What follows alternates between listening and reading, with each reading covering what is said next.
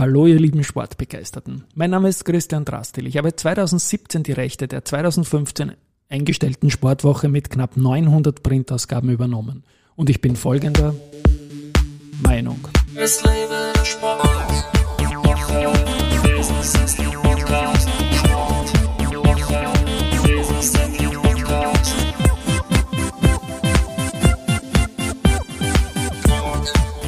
Herzlich willkommen wieder zum Sportwoche Business Athlete Podcast. Mein heutiger Gast ist der 50. Gast und heißt Florian Grasel.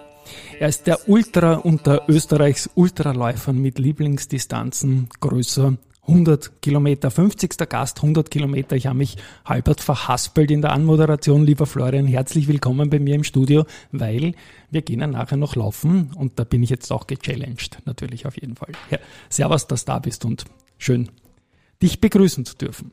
Danke für die Einladung.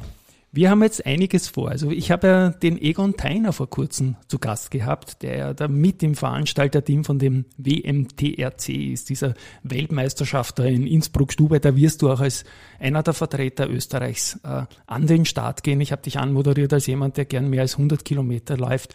Meine Einstiegsfrage, wie hat es bei dir begonnen und wie kommt man dazu zum Laufen? Das kann ich mir noch vorstellen, aber zu 100 Kilometer, da tue ich mir schon schwerer. Bitte eigene Worte.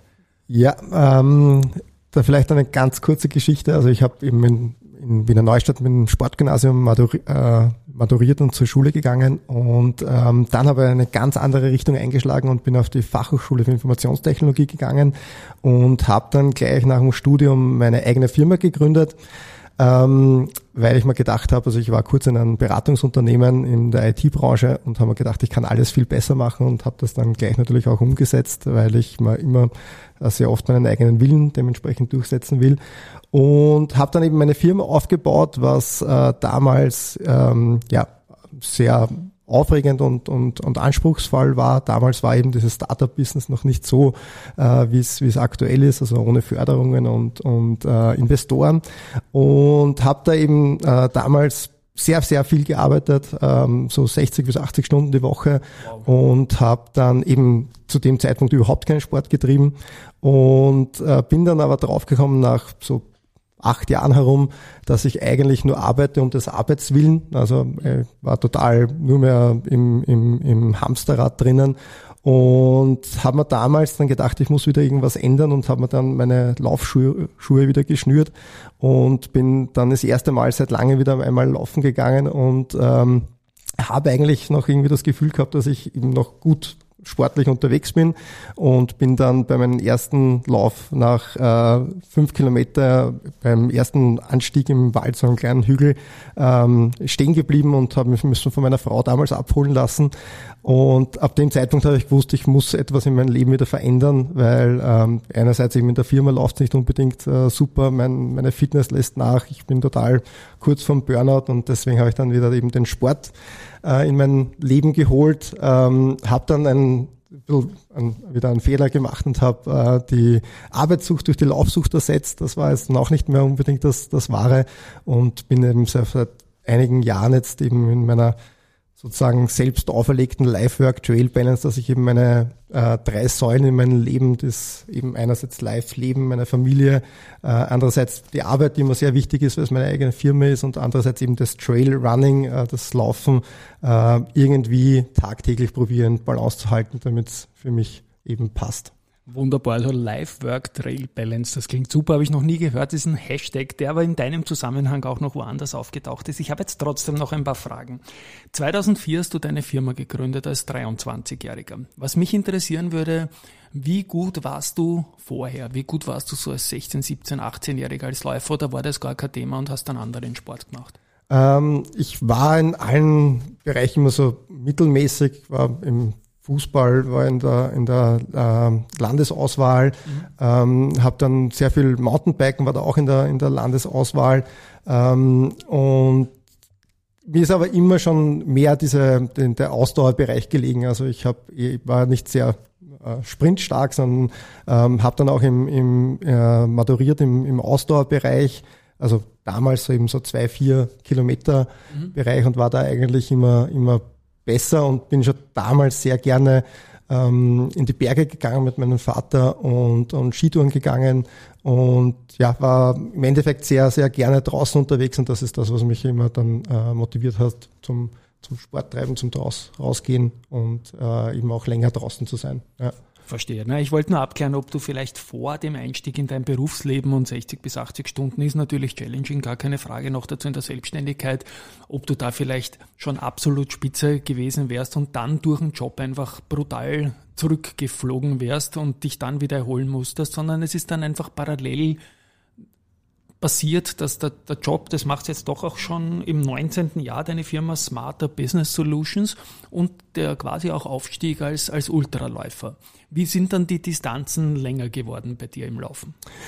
Ja, eben nach meinem ersten Lauf mit den fünf Kilometer ähm, habe ich dann sehr schnell ähm, gewusst, eben, dass ich etwas ändern muss. Und wie gesagt, ich habe ja ein bisschen eine Grundkonstitution von den Jahren zuvor ähm, gehabt und habe auch äh, im, im, im, im Sport maturiert und habe ein bisschen über Trainingslehre Bescheid gewusst.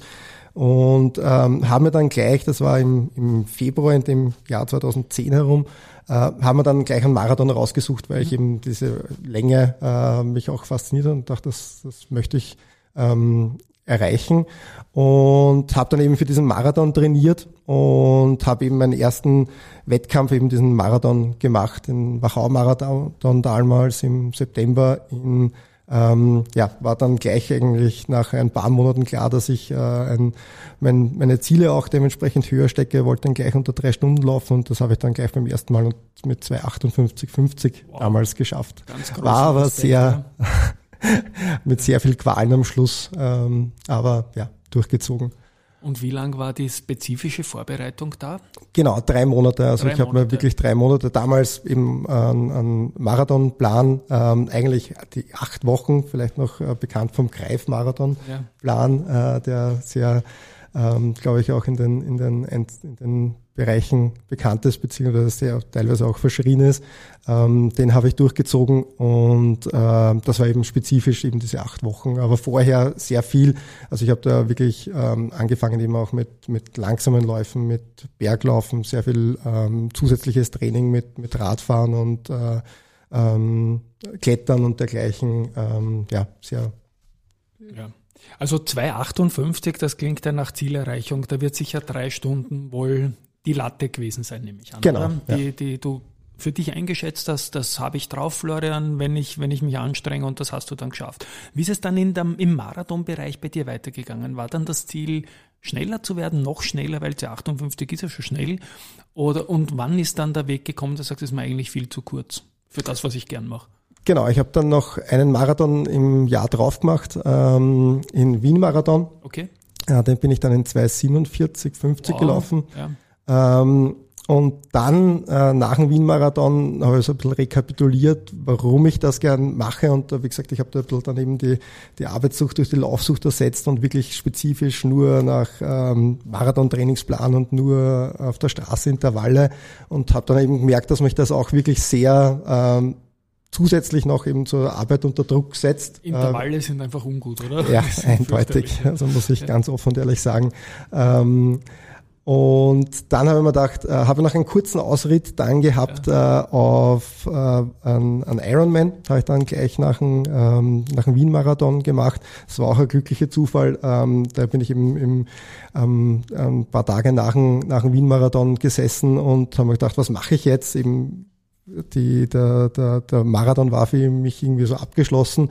Habe per Zufall spät in der Nacht ein Posting gesehen von Villacher Bier, dass sie mhm. einen Ironman-Startplatz verlosen und haben mir gedacht, na, da machen eh so viel mit, ähm, da melde ich mich einfach an, äh, schau mal, was das Glück entscheidet.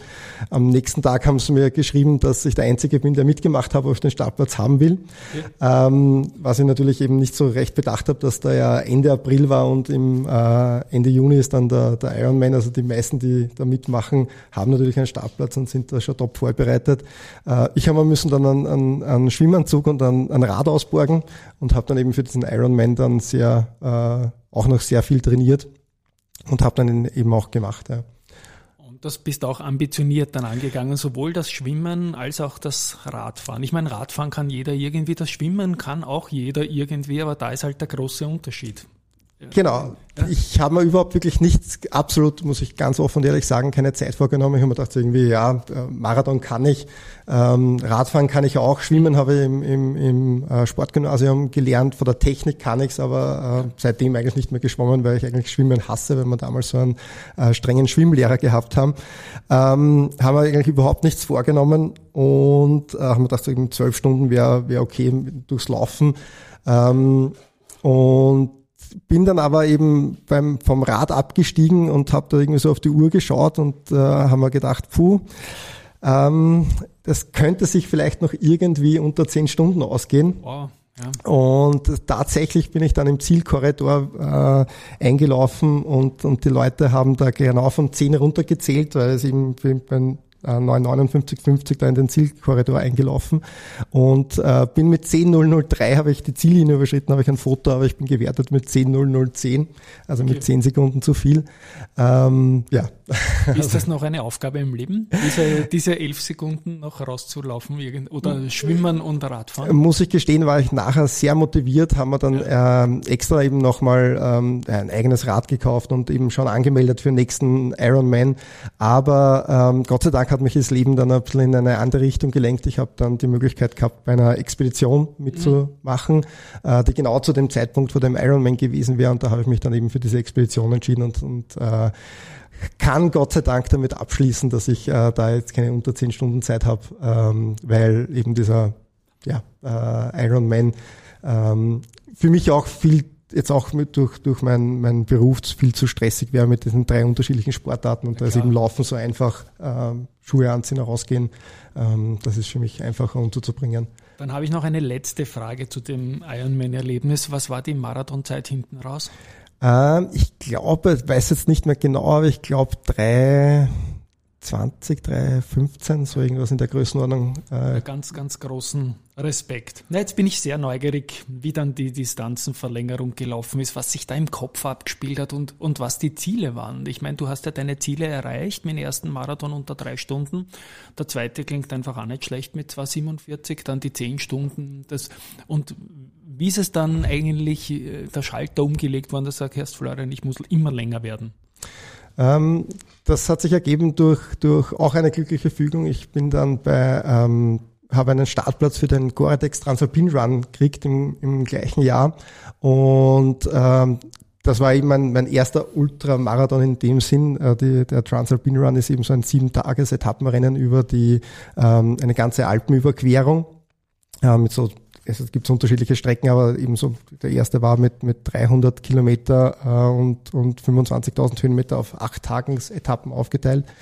Und ähm, ab dem Zeitpunkt war ich im Endeffekt angefixt auf dieses, ähm, ja, für mich eben ähm, draußen unterwegs sein, äh, die Natur, die Herausforderung zu schauen, wie weit die Füße mich tragen, also diese, diese ähm, ja, Motivation, wie weit kann ich meinen Körper oder eben mich, mich selbst bewegen, das war irgendwie für mich dann das, die Faszination dahinter und äh, ja, seitdem äh, mache ich das. Vor allem auch Trailrunning eben mit der, mit der Community im, im Hintergrund. Ähm, ja, es ist einfach für mich das Schönste.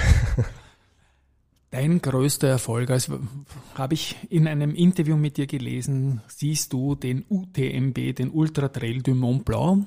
Da bist du Neunter geworden. Auch da bitte ein paar Worte dazu. Warum siehst du das als deinen größten Erfolg? Warum ist es dieser Event und was macht den so besonders?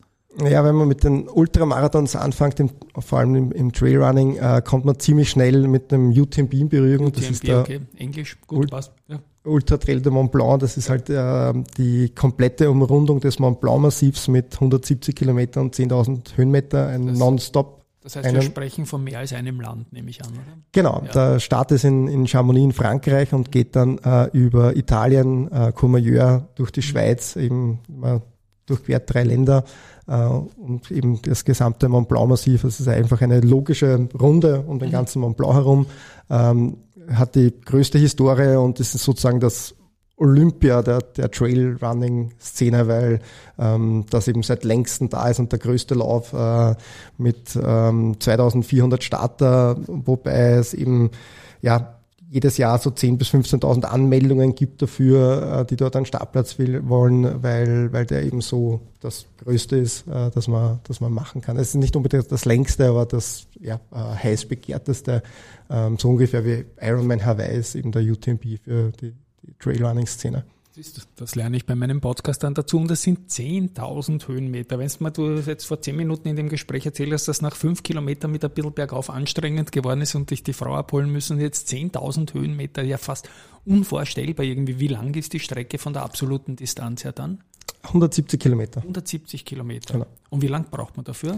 Ähm, die schnellsten brauchen, äh, die, letztes Jahr ist die, die, die schnellste Zeit ausgestellt worden unter 20 Stunden. Mhm. Ähm, und man hat ungefähr 48 Stunden Zeit, das ist die Karenzzeit, äh, die man, die man, ähm, die man absolvieren muss.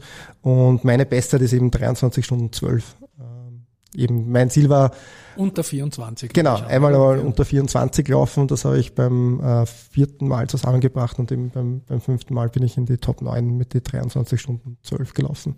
Dann, ja, ganz großen Respekt. Äh, hast du auch so einen 24-Stunden-Rekord, einen persönlichen in Kilometerleistung jetzt ohne so ein Bergmassiv? Nein, habe ich noch nicht Hat gemacht. Dich noch nicht so Also ich habe? Vorbereitung für ein UTMB mal selbst so ein ähm, ja, Charity-Lauf ja. auf einer 1 Kilometer Strecke gemacht. Ähm, da bin ich, glaube ich, damals 150 Runden mit 150 Kilometer gelaufen. Mhm. Ähm, aber ich habe jetzt noch nie einen, einen 24 Stunden äh, Straßenlauf oder so habe ich äh, noch nie auf, auf Distanz gelaufen. Nein. Bevor wir jetzt dann zur Weltmeisterschaft in Österreich, in Tirol, Stubai, Innsbruck und so weiter kommen, habe ich Fragen noch ein bisschen zur Ausrüstung und zur Ernährung und so. Wie viel Paar Schuhe verbrauchst du so im Jahr? Weil im Trail, glaube ich, da kann schon mehr passieren auch, oder? Von der Abnutzung her als flach ja, auf also Asphalt. Ich laufe so ungefähr ähm, 4.000 bis 5.000 Kilometer im Jahr mit, mit ähm, so 200 bis 250.000 Höhenmeter mhm. äh, insgesamt. Ähm, und brauche so ungefähr so sieben bis acht Schuhe, ähm, mit denen komme ich ungefähr aus. Also kaufst du da immer den gleichen Schuh nach oder hast du deinen Schuh, der sagt? Ich ja. bin Gott sei Dank gesponsert von Boa. Äh, ja, das kann man ist, gerne nennen, ja. Genau, danke für die, ja. dass ich das nennen darf. Äh, das ist eben ähm, das, das Drehsystem für, für Schuhe und mhm. die sind eben ähm, arbeiten mit großen Herstellern eben wie Adidas, ähm, oder, oder Altra zusammen. Mhm. Und da kann ich mir eben die Schuhe äh, aussuchen und habe da eben unterschiedliche äh, Möglichkeiten zum, zum Testen und habe jetzt ja meine, meine Lieblingsschuhe wechseln äh, ständig, weil, weil immer wieder neue herauskommen und ich da sehr begeistert und begeisterungsfähig bin, äh, immer was Neues zu probieren und ähm, bin jetzt sehr begeistert zum Beispiel vom, vom Speedland, das ist eine amerikanische mhm. Marke, ähm, sehr hochpreisig. Ähm, Was ist denn teurere Ware als, als Straßenschuhe, oder? Nehme ich an. Genau, die, die haben sehr viel Technik, auch mit äh, ja. teilweise Carbonplatten, die, die man rausnehmen kann drinnen. Ähm, und, und eben mit, mit einem zweifachen Bohrsystem, um, um die, diesen Precision Fit, also diese, äh, das System rund um einen, um einen Schuh, dass das Fitting hundertprozentig passt. Ähm, genau, da bin ich sehr, Jetzt wissen wir ja vom Vienna City Marathon, dass man als Sieger durchaus auch disqualifiziert werden kann, wenn irgendwas mit dem Schuh nicht stimmt, wenn der zum Beispiel zu eine hohe Carbonsohle hat oder sonst. Gibt es da auch Limitierungen, was erlaubt ist vom Material her bei euch? Das ist eine sehr gute Frage. Ich glaube noch nicht, nein. Gibt es noch nicht. Ja. ja, spannend, spannend weil das ist in der, in der flachen Szene, wenn ich das mal flapsig so sagen darf, ein Riesenthema gewesen. Jetzt einfach die Ausschreibung auch für den Vienna City Marathon. Also das führt sofort zur Disqualifikation und da ist viel passiert ja auch in der Entwicklung der Schuhe, wo schon ein, zwei, drei, vier, fünf Minuten drinnen sind auf die Marathondistanz, die, die ja in Kürze in Wien auch wieder ansteht.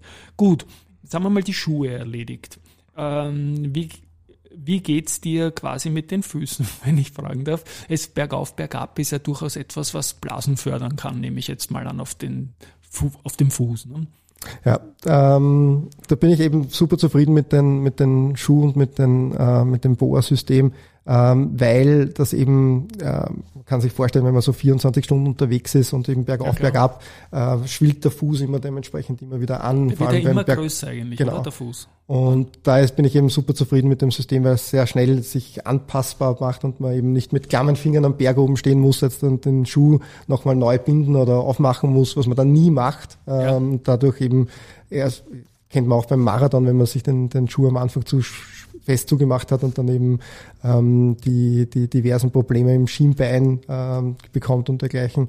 Ähm, da passt eben dieses System äh, super gut, weil es eben sehr schnell und sehr individuell einstellbar ist und ähm, habe Gott sei Dank ähm, nicht wirkliche Probleme mit, mit Blasen. Ähm, da habe ich auch so einen für mich ähm, Hausmannstrick äh, denn ich schmier mir so grundsätzlich immer so zwei Wochen vorher, ähm, jeden Tag eben dann am Abend immer mit, mit, äh, mit Cremen meinen mhm. Fuß ein, dass er schön geschmeidig ist und eben dann auch, wenn, wenn 24 Stunden dann schlechtes Wetter ist, dass der dementsprechend dann nicht sehr, so sehr darunter leidet. Natürlich kommen immer wieder kleinere Blasen und, und, und, und man verliert einen Zehennagel, aber ja, das wird das man auch mit dann. Den Zehennagel, das ist, ist der Klassiker irgendwie. Ja. Das wird man irgendwann gewohnt. Ja, ich habe einen verloren und ich habe damals gelitten irgendwie, weil eben mein erster Zehennagel, der weg war, nach einem zu schnellen Halbmarathon mit einem zu kleinen Schuh. Aus ja. meiner Sicht. Ja, also da hat dann doch, habe ich schon gespürt während dem Laufen, dass da irgendwas anderes ist, anders ist und, und so weiter und so fort. Was gibt sonst noch Schuhfrage habe ich noch eine jetzt ganz spontan. Kann es vorkommen, wettermäßig, dass man einen Schuh wechselt? Definitiv, ja, auf so, vor allem eben bei den ganz langen Rennen. Ich habe letztes Jahr eine ähm, Umrundung vom Eiger äh, gemacht mit 250 Kilometer und 20.000 Höhenmeter. Äh, da habe ich schon den Schuh auch mehrfach gewechselt, äh, weil... Vorher geplant und geskriptet auch wegen Höhen, bergab, bergauf oder, oder Wetterbedingungen oder was sind da die, die, die, die, wie soll ich sagen, die Situationen, warum man wechselt? Ja, da hat man so alle 50 Kilometer an, an, an Live-Base, wo man, wo man eben Unterstützung kriegen kann. Äh, okay. Da hat man natürlich eben dann verschiedene Schuhauswahl und, und mhm. je nachdem, was dann halt genau passt, ähm, vor allem eben äh, durch, durch, durch Wetter oder Nässe, dass man eben dann Socken wechselt und natürlich auch dann einen, ja. einen frischen Schuh anzieht. Ähm, das macht man dann halt einfach, um, um dann eben Probleme wie Blasen und dergleichen zu vermeiden. Okay. Letzter Punkt noch Bekleidung außerhalb jetzt von Socken und Schuhen. Auf was muss man achten? Ich denke auch auf sehr, sehr viel, ne? weil so, da so Schwitzstellen oder sonst irgendetwas Reibestellen sind dringendst zu verhindern, glaube ich, bei diesen Distanzen. Ne? Ja, diese klassische Wolf-Themen äh, ja. zwischen den äh, Po-Packen und dergleichen äh, sollte man ja. auch äh, vorher schon ähm, präventiv äh, arbeiten mit Cremen und natürlich ja ähm, Brustwarzen abbicken und dergleichen ja, und, und äh, vor allem auch in der Ernährung natürlich aufpassen. Das ist natürlich das Wichtigste beim Ultramarathon. Man kann, äh, also man muss natürlich irgendwann ähm, Treibstoff aufnehmen, klar, ganz ja. klar, ähm, dass man das eben alles vorher ausprobiert und gewohnt ist und äh, ja, da, man sagt eben so schön, dass der, ähm, beim Ultramarathon ist, ist 30 Prozent Laufen, ähm, 40 Prozent essen und dann noch äh, der Rest Kopfsache, ähm, dass man eben seinen Magen dementsprechend trainiert, dass er eben auch unter Belastung äh, ja, Kohlenhydrate aufnehmen kann. Das ist natürlich die, der wichtigsten Punkte. Hast du da auch Nahrung äh, mit am Körper oder ist das Labestellensituation alles bei den großen Events? Na, da hat man einerseits natürlich Sachen mit und andererseits aufnehmen bei den Labestationen. Ja. Also äh, beim, beim Eiger hat man zum Beispiel eben nur alle 50 Kilometer ähm. Möglichkeiten gehabt. Das da ist natürlich beim, ja. bei der Länge, äh, vor allem eben Wasser war dann schon wirklich ein großes Thema, ähm, weil 50 Kilometer mit, mit 5000 Höhenmeter sind dann halt auch acht bis zehn Stunden. Mhm. Ähm, und dann natürlich bei Hitze ähm, war das schon ein großes Thema, ja, dass man da eben auch genug Wasser mitnimmt, beziehungsweise auch Wasserstellen äh, dann, dann findet, um, um aufzufüllen und äh, ja. ja. Da habe ich dann noch was notiert, was ich vorher nicht kannte. ITRA oder ITRA, das wird so die ATP-Rangliste von euch Trailläufern sein, nehme ich an, oder sowas. Ne?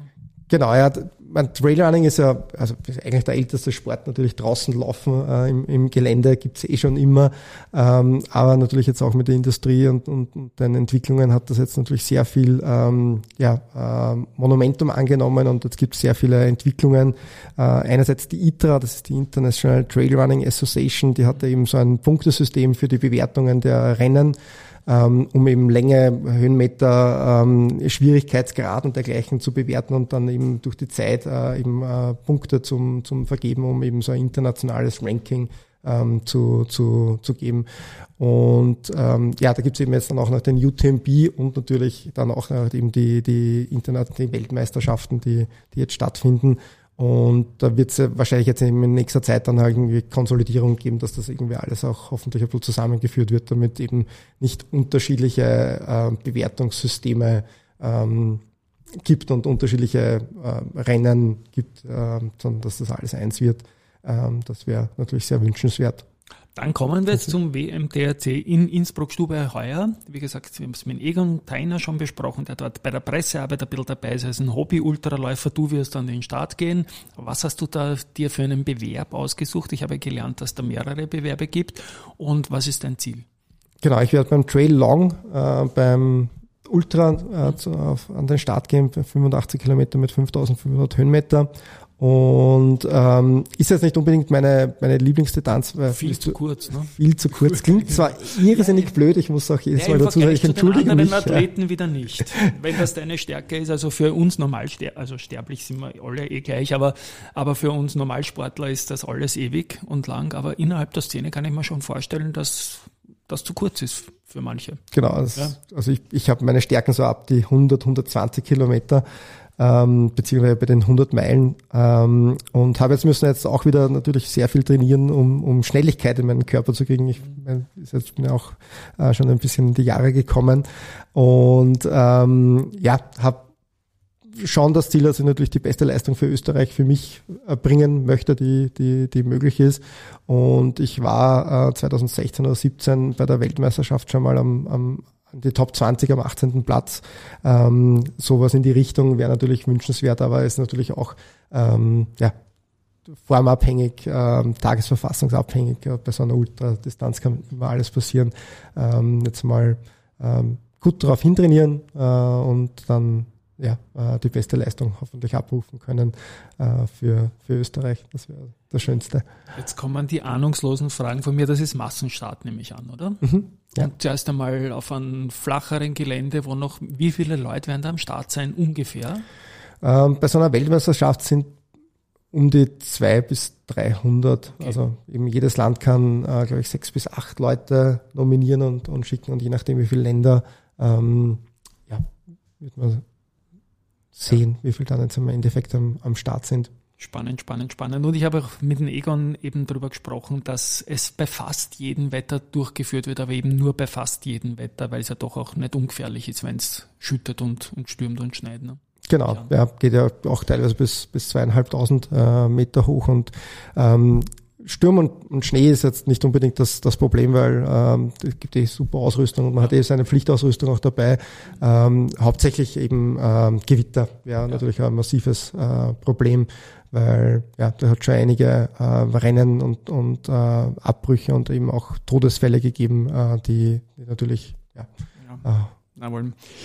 Ähm, welche Bedingungen sind jetzt wieder im Vergleich äh, mit den anderen Athleten, die da am Start sein werden, was sind so deine Lieblingsbedingungen? Ist das eher kalt, ist das eher warm oder, oder was, was magst du da?